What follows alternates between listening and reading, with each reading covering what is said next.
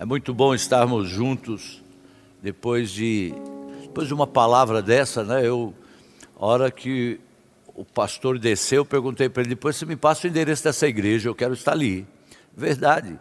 E é muito lindo a gente ver que que é o que acontece, né? A gente está vendo isso no nosso dia a dia. Eu quero orar com você para a gente entrar na palavra. Pai, muito obrigado. Te louvamos por esse tempo, obrigado por esse culto, obrigado por cada um dos teus filhos que estão agora acompanhando essa transmissão, no dia que for, no horário ou local que for, que o Senhor fale com eles, que o Senhor continue ministrando ao coração de cada um deles. Em nome de Jesus, Senhor, que venha, Senhor, agora da parte do Senhor essa porção poderosa, Senhor, que nos alimenta, que nos fortalece. Em nome de Jesus. Amém e amém. Queridos, abra comigo no Salmo 126, Salmo 126, um versículo nós vamos estar compartilhando. Salmo 126, versículo 3, que diz assim: Sim, coisas grandiosas fez o Senhor por nós, por isso estamos alegres. Aleluia. É exatamente isso que a gente acabou de ouvir na ministração aí do pastor Vanderlei, né? Foi isso que nós ouvimos. E olha, queridos, uma das maiores bênçãos de uma igreja são vidas transformadas. Ter um prédio bem arrumado é muito bom, é importante, ter é, uma estrutura para as crianças, tudo isso é muito bom, mas o maior testemunho, vamos dizer assim, para uma igreja são vidas transformadas. Então imagine as pessoas dizendo assim: olha, eu conhecia aquela vida, eu conhecia aquela família, e eu estou vendo agora, e é nítido o que Deus tem feito por eles. Dá para ver a transformação, dá para ver a paz nessa casa, é palpável, a bênção de Deus está sobre eles, aleluia. Então, isso para a igreja é o maior testemunho. Aí fora diriam que é o melhor marketing para a igreja, é isso, é, é, é alguém que pode essa, ter a sua vida como modelo, como testemunho. A Bíblia diz que Isaac, ele fez aliança com Abimeleque. Por que, que Abimeleque foi fazer aliança com ele? Porque Abimeleque viu que Deus era com ele, porque ele semeou em uma terra e no mesmo ano colheu a cem por um testemunho na vida dele. Então, é importante entendermos que, que você é o evangelho que as pessoas leem. Isso foi na minha, no início da minha caminhada, sabe? Eu eu não saía mesmo assim, eu estava cheio de vontade de falar de Deus para todo mundo, mas eu não saía com a Bíblia aberta, não estou dizendo que é errado, se Deus te chamou para isso, mas eu não, não, o Evangelho, na verdade, era visto assim, onde eu almoçava, no, no meu trabalho, era, era dessa maneira que eu levava o Evangelho. Porque às vezes as pessoas não leem a Bíblia, mas elas podem ler a sua vida. As pessoas que trabalham com você, elas podem não ler a Bíblia, mas elas estão lendo a sua vida, elas estão vendo como você trata o funcionário, elas estão vendo como você trata o patrão, como você cuida das coisas da empresa que você trabalha, onde Deus te colocou. Então, que você e a sua casa seja essa testemunho que mostra às pessoas o que é uma cura de uma enfermidade, sabe assim? Que você é o testemunho que Deus pode curar as pessoas. Então, na nossa vida também tem esse testemunho, que você possa ser o testemunho de casamentos que foram resgatados com, vi com vidas felizes, de um momento, de uma situação em que não se via muita saída com filhos felizes, que você possa ser testemunho, um casamento que profetiza felicidade para todos ao redor, ficando bem claro que você vive uma vida sustentada pela poderosa mão do Criador. É isso, esse é o Evangelho, querido, que você possa viver uma vida poderosa, que vai saindo da dívida e vai pagando as suas contas antes do vencimento, aleluia. E eu quero dizer, isso é possível, porque se você chegar aqui na igreja, entrar ali nas células, você vai ver que não falta testemunho disso, de pessoas que não sabiam como fazer para sair fora de cartão de crédito, cheque especial e que hoje tem a sua poupança, está liberado de tudo isso, sabe? Não somente isso, mas abençoando outras pessoas ao seu redor, sendo uma fonte que jorra, uma fonte que transborda, um cálice que abençoa outros que estão precisando à sua volta. Então, em nome de Jesus, seja uma testemunha, seja um modelo de tudo o que Deus pretende fazer com todos. Porque isso, quando a gente vê alguém dando testemunho, não é só para aquela pessoa, não é só para aquela família, não é só naquela empresa, não. Deus quer fazer isso com todos. Então, que Deus faça algo em você que seja reproduzível. Não sei se essa palavra existe, mas que seja copiado, imitado, que você seja uma fonte de inspiração para outros, querido. Que você receba a unção de discernir os tempos a unção de discernir oportunidades, porque se não tiver essa unção, a gente continua fazendo, dando as cabeçadas, cometendo erros, como o Vanderlei falou aqui, no caso dele, da, da caminhonete que ele comprou, não era o tempo. Então a gente precisa buscar. Agora, isso, querido, vem com muita presença de Deus muita presença de Deus, sabe? Então, que você receba esta unção de discernir os tempos. Se é um tempo de você estar sozinho, o Senhor, Ele te capacita a viver esse tempo sozinho. Se é um tempo de você estar passando uma dificuldade, se você querer buscar, buscar mesmo. Nós temos aqui o nosso pátio de oração, onde eu me alegro quando eu vejo um frio e as pessoas lá em intervalo de almoço, ali buscando a presença de Deus. Não tem como Deus não responder um negócio desse, querido. Então, assim como aquele povo de Israel, eles discerniam o tempo, sabe? Eu quero declarar que a situação que você está vivendo, Deus há de te dar esse discernimento desse tempo, para que você passe por esse momento de cabeça erguida. Tinha o povo Israel que eles tinham a visão do futuro para dizer a Israel o que deveria fazer ou não. Imagine, e esse dom está à disposição. Eles eram conhecedores do tempo. Olha, não é tempo para isso, ou é tempo para aquilo. Então que você possa dizer a você mesmo, aí agora que está comigo, você pode dizer: olha, eu estou mudando de fase para melhor. Isso pode estar acontecendo agora, querido. Eu estou mudando de fase para melhor mudanças vão acontecer para melhor. Então, não resista às mudanças elas acontecem para melhor. E elas vão acontecer na sua vida, na sua empresa, na sua família para melhor. Deus disse assim: e eu estou fazendo uma coisa nova que está saindo à luz. Eu estou colocando caminho no deserto e rios no ermos. Nós louvamos isso aqui. Deus, Ele está encerrando uma estação, queridos, e começando outra, nos levando a uma transição. Nós estamos saindo de um tempo de pandemia, de uma crise que o mundo nunca viveu igual, e a igreja também, você na sua casa. Agora, nós estamos planejando a volta, nós estamos trabalhando aqui no templo para a volta, nós estamos trabalhando em várias áreas da igreja para poder ter essa volta. Então, Deus sabe que nós não estamos, nós poderíamos ter voltado, já poderíamos mas Deus nos trouxe paz para que a gente planejasse, para que a gente tivesse nossa fé ampliada, aguardando no Senhor. A igreja não quebrou, vamos dizer assim, porque estava fechada. A igreja não, não desapareceu, não sucumbiu, pelo contrário, cresceu. Então, entenda isso, peça discernimento para esse tempo.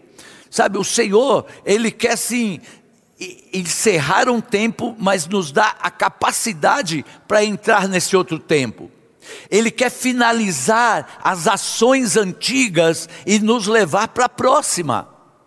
É dessa maneira. Então, em nome de Jesus, não faça mais comentários da sua dor, não fique só ali em cima da sua dor, das coisas que não, aquelas coisas que não deram certo, só fica falando aquelas coisas que deram errado, não. O Senhor quer de fato levar você para o seu sonho, querido. Para o seu plano, para o plano dele, que é muito, muito melhor do que o nosso. Ele quer levar você para o, o ideal que o Senhor tem para a sua vida. Então você diga novamente para você entender bem isso. Diga assim: eu estou mudando de fase para melhor. Ministre isso para você, sabe? O Pai Celestial, Ele ama seus filhos, a cada um, e Ele vai surpreender. Quando de verdade você se entregar, eu quero dizer que você vai se surpreender com aquilo que Ele pode fazer com você ainda nesse mês. É, ainda nesse mês, sim. Há coisas espantosas que Deus preparou, planejou para fazer. E que muitas vezes, por uma falta de entrega nossa, por uma falta de humildade nossa, a gente fica retendo. Mas eu quero dizer então: se prepare para o melhor.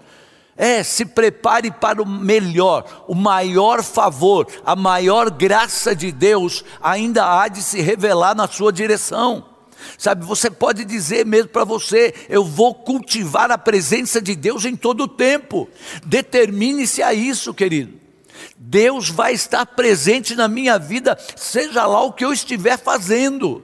Eu não vou abrir mão de ouvir a voz de Deus onde quer que eu esteja e nas reuniões mais importantes, ou nas mais simples, ou nos meus momentos de oração, ou nos meus momentos de lazer, eu vou saber que Deus está comigo, porque eu quero cultivar a presença dEle em todo o tempo. A Bíblia diz: conhece o Senhor em todos os seus caminhos, e Ele endireitará suas veredas. É Ele, queridos.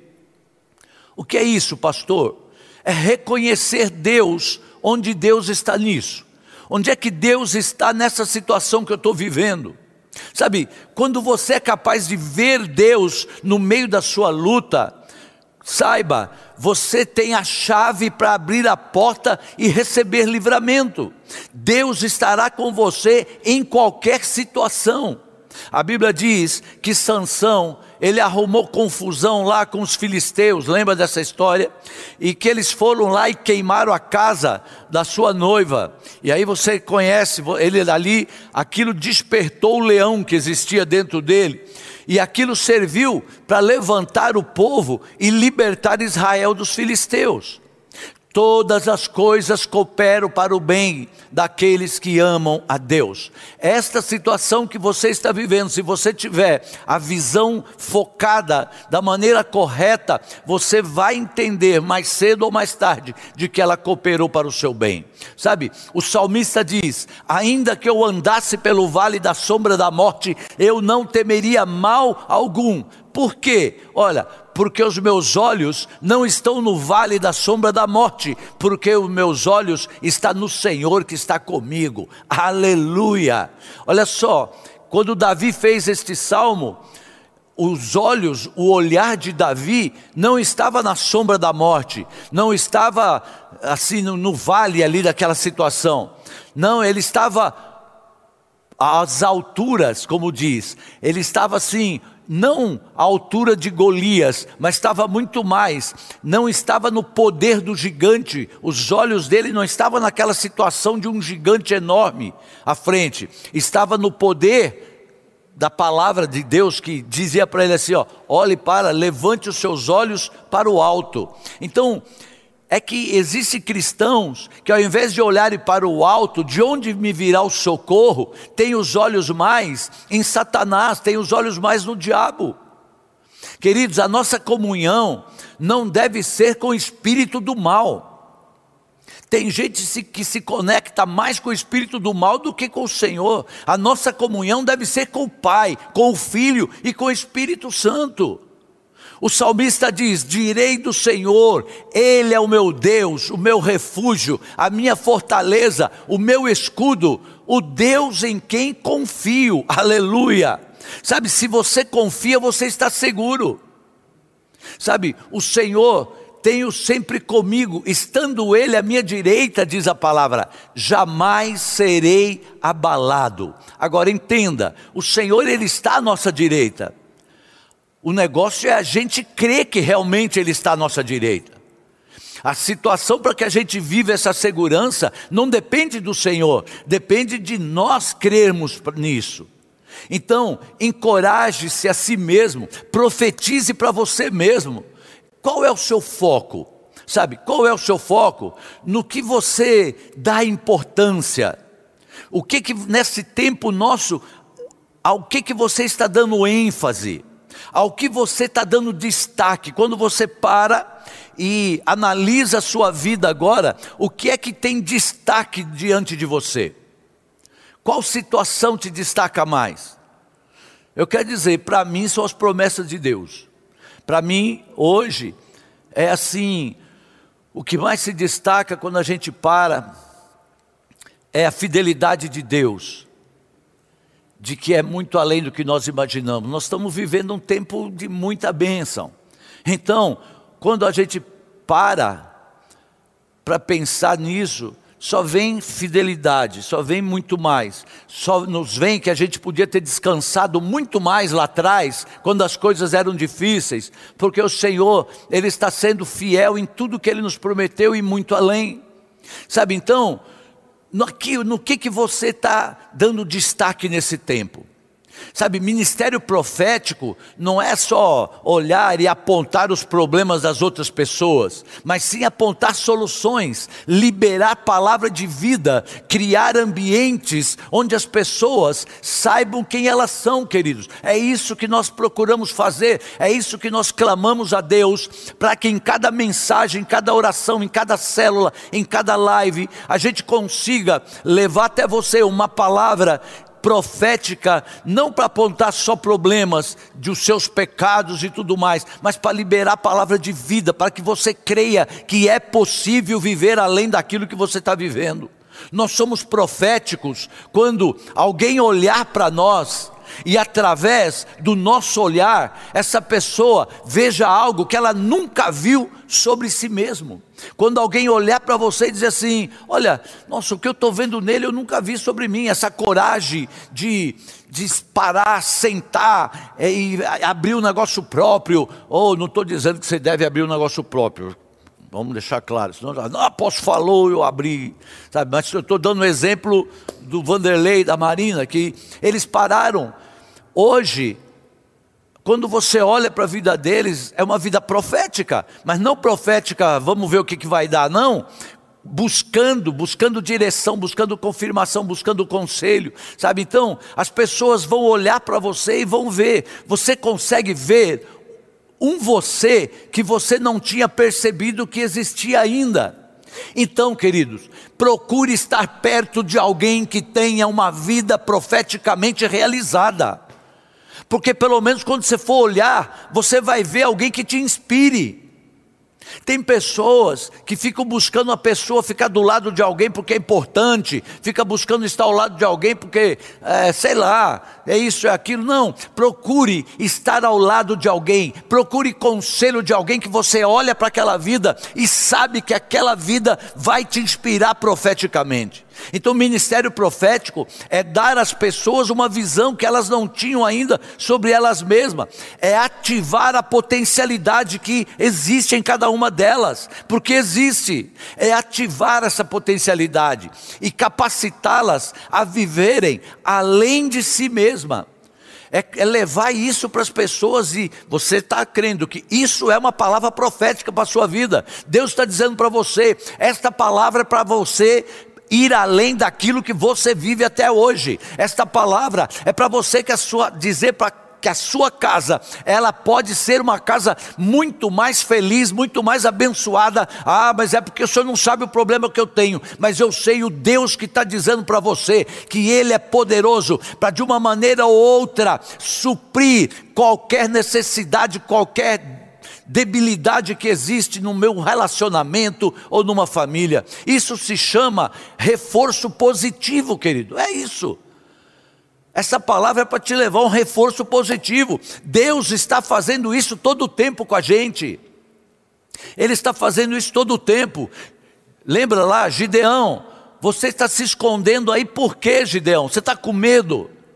Gideão, você é um general, você é um líder, você é líder de um grande exército, e Gideão lá morrendo de medo que os inimigos chegassem e tomassem lá a, a, lavoura dele, a colheita dele, e Deus dizendo para ele assim: ó, por meio de você eu vou vencer, somente com 300 homens, um exército de 120 mil lá no vale de Armagedon. Armagedon. E eu imagino aquele homem ouvindo aquilo e falando: Meu Deus, é como assim? Gideão, você está com medo, você está se escondendo, mas isso não é você. Não é isso que é você, Gideão, para ficar aí se escondendo apesar desse retrato, apesar disso que você vê na sua vida ou na situação do país, não é isso que aparenta. Então eu quero dizer para você, querido, não fique travado em função daquilo que a gente possa estar vendo no país ou até no mundo. Não fique travado, não fique preso a situações que, que impedem você de alguma coisa. Sabe, não, então, agora, por exemplo, a gente estava comentando, o meu visto para os Estados Unidos vence em janeiro. Então, se aparecer alguma coisa em fevereiro, eu não posso ir para os Estados Unidos. Então tá, porque se aparecesse não era para ir ou não é para ir, e amém, e é porque tem grandes coisas para fazer aqui dentro. Então nós vamos fazer aqui dentro. Sabe, Moisés, ele disse que era gago, lembra? que ele era pesado de língua. E é incrível que no livro de Atos diz que Deus o usa em ações, em atos e em palavras. Aquele que falava que era gago, que, não, que era fraco, que não dava. Pedro, Pedro é instável, até que Jesus diz para ele a identidade real dele, dizendo: Tu és pedra, e sobre esta pedra edificarei a minha igreja. O tempo todo, Deus está falando às pessoas quem elas são. Mas é incrível, né? Porque há um tempo atrás, Deus pôs para ligar para algumas pessoas, para orar com elas e tal. E essas pessoas passavam por momentos difíceis. E olha, foi incrível, porque a todas elas eu perguntei: você ouviu a palavra domingo? Uh, domingo não deu para assistir o culto.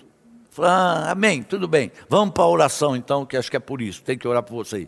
Aí a outra, então, na verdade, Deus, Ele fala com a gente, querido, o tempo todo. Só que nós temos que estar ligados, tem que estar Ele em primeiro lugar, não tem jeito.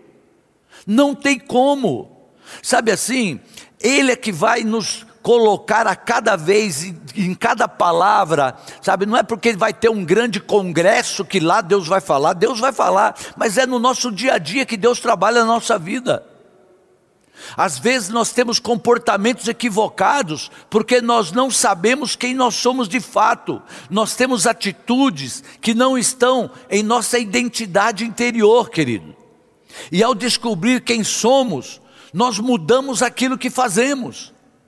Porque não somos o que fazemos, mas nós fazemos a partir de quem somos. A partir de quando você e eu descobrimos quem nós somos, é que nós vamos fazer as grandes coisas. Então, Jesus, ele encontra o Bartimeu e pergunta assim: O que você quer que eu faça? Obviamente, ele queria enxergar, ele queria ver. Ele não ia pedir assim, ele precisava de uma cura. Ele não ia pedir um cachorro que guia cego. Ele não ia pedir uma muleta que facilitasse, ele já ia falar, eu quero enxergar. Então era óbvio. Mas o que estava acontecendo? Jesus provoca aquele homem. O que queres que eu te faça? Então, assim como provoca aquela sírio-fenícia, aquela mulher, assim como provoca Zaqueu, assim como a todo tempo, queridos, ele provoca a identidade das pessoas, ele nos provoca. Tinha uma mulher, ela tem uma doença e por 12 anos ela está atrás de cura. Ela vive sangrando e ela está anêmica e ela já gastou todo o dinheiro, vocês sabem dessa história, procurando uma cura e ela não encontra a cura. Então ela diz para si mesma: guarde isso, porque pode ser que eu encerre aqui. Guarde isso. Aquela mulher contou uma história para ela. Ela disse assim: se, tome, se somente eu tocar na orla da sua veste, eu serei curada. Então, Aí ela vai, ela invade uma multidão, o que era proibido para ela, porque ela estava sangrando, então ela era uma, uma pessoa imunda, porque ela estava sangrando. Mas ela quebra o protocolo, ela entra na multidão, ela toca na orla do manto de Jesus. Jesus diz: alguma coisa aconteceu aqui. Alguém me tocou, e os discípulos né, deles lá falando, mas Senhor, está uma multidão aí tocando, esbarrando no Senhor, e o Senhor pergunta, alguém me tocou? Não, não, é que alguém me tocou diferente. Então, querido, como é que você está assistindo essa ministração hoje?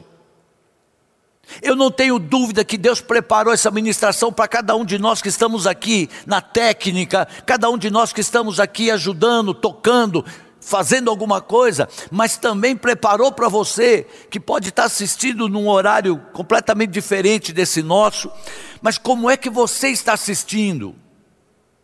Sabe,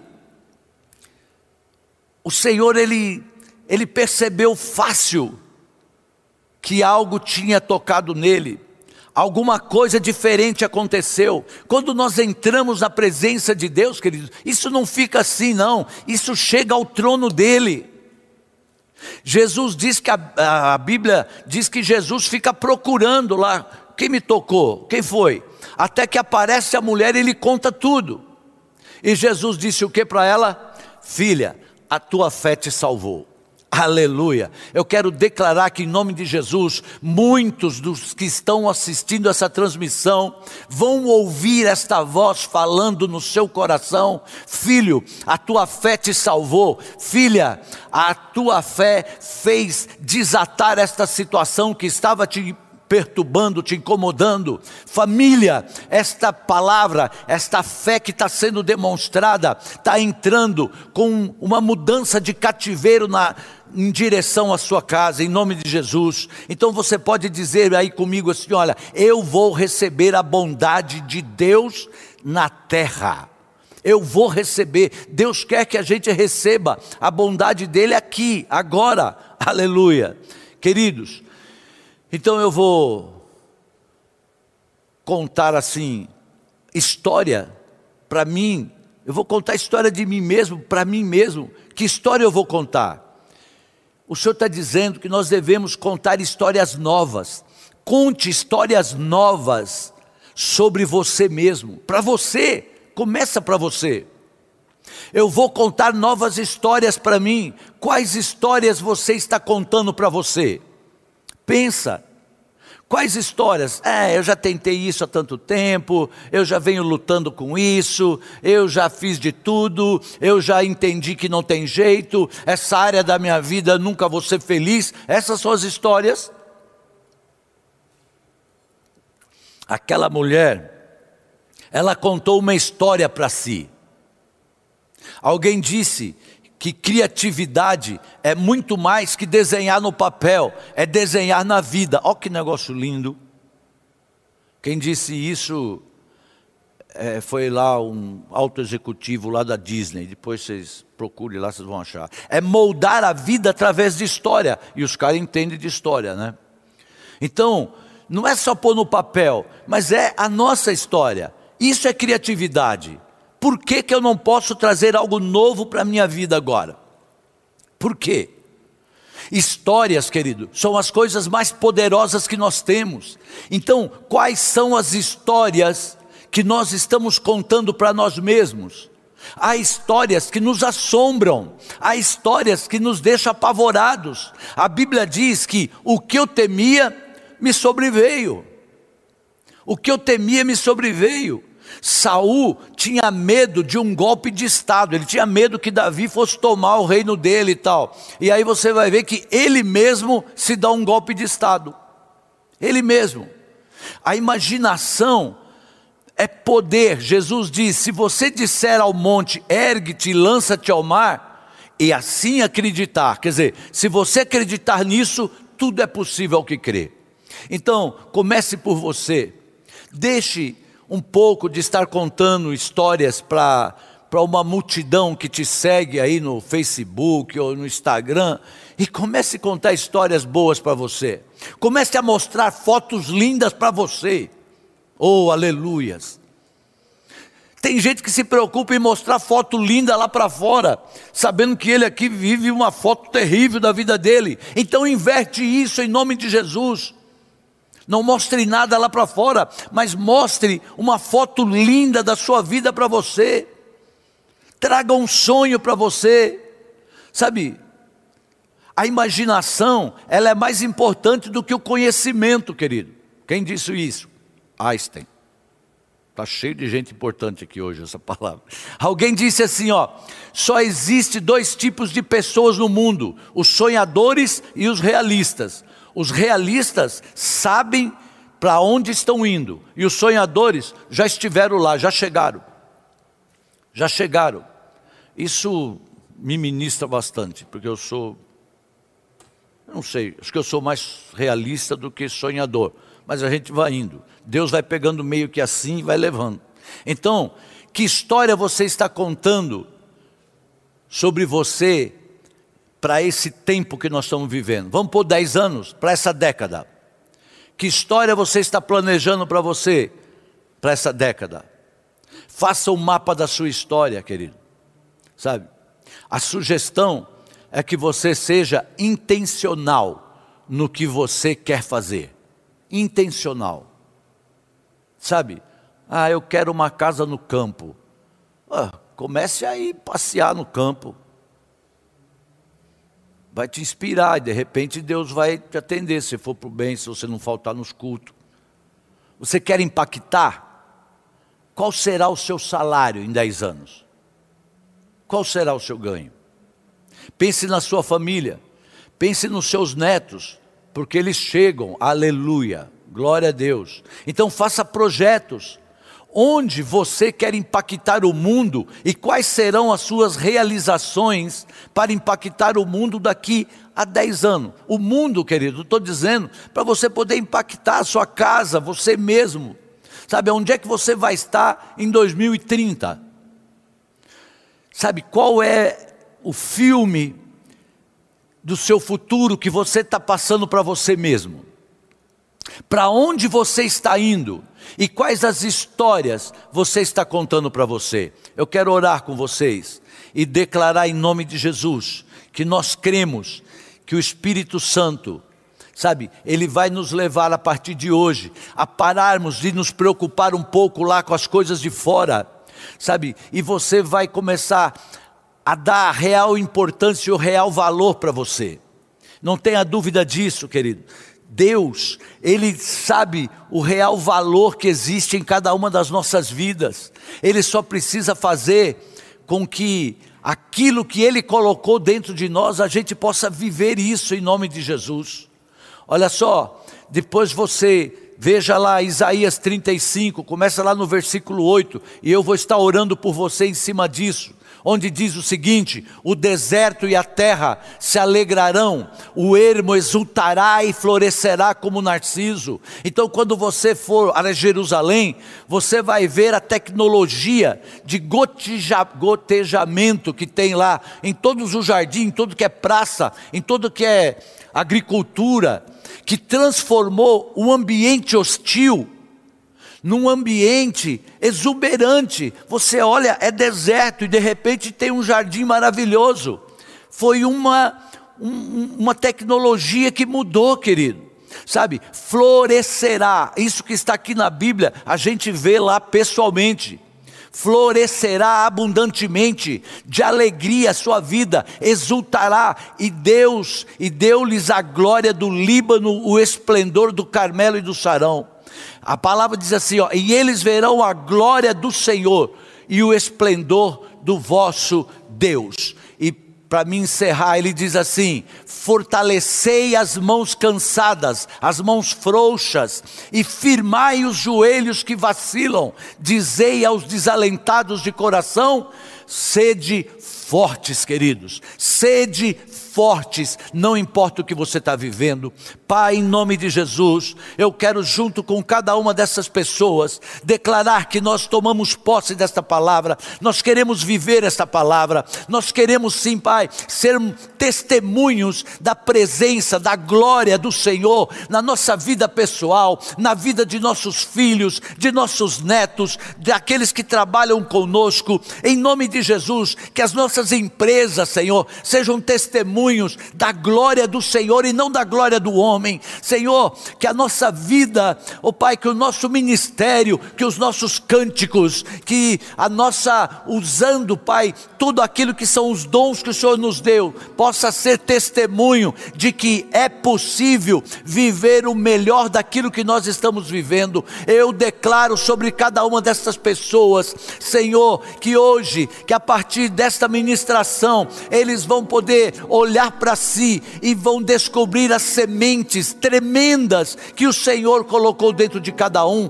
em nome de Jesus. Que venha agora, Senhor, esta força, que venha este momento de segurança, que eles sejam fiéis, para que possam estar seguros em todos os caminhos por onde eles forem passar, não importa, Senhor, a situação que estamos vendo ao redor, querido, em nome de Jesus, durante esse louvor agora, continue orando, continue continue adorando esse Deus que tem algo poderoso para a tua vida, para a tua história, para a tua família, em nome de Jesus. E não perca o culto de terça, porque nós vamos continuar com a outra palavra. Amém?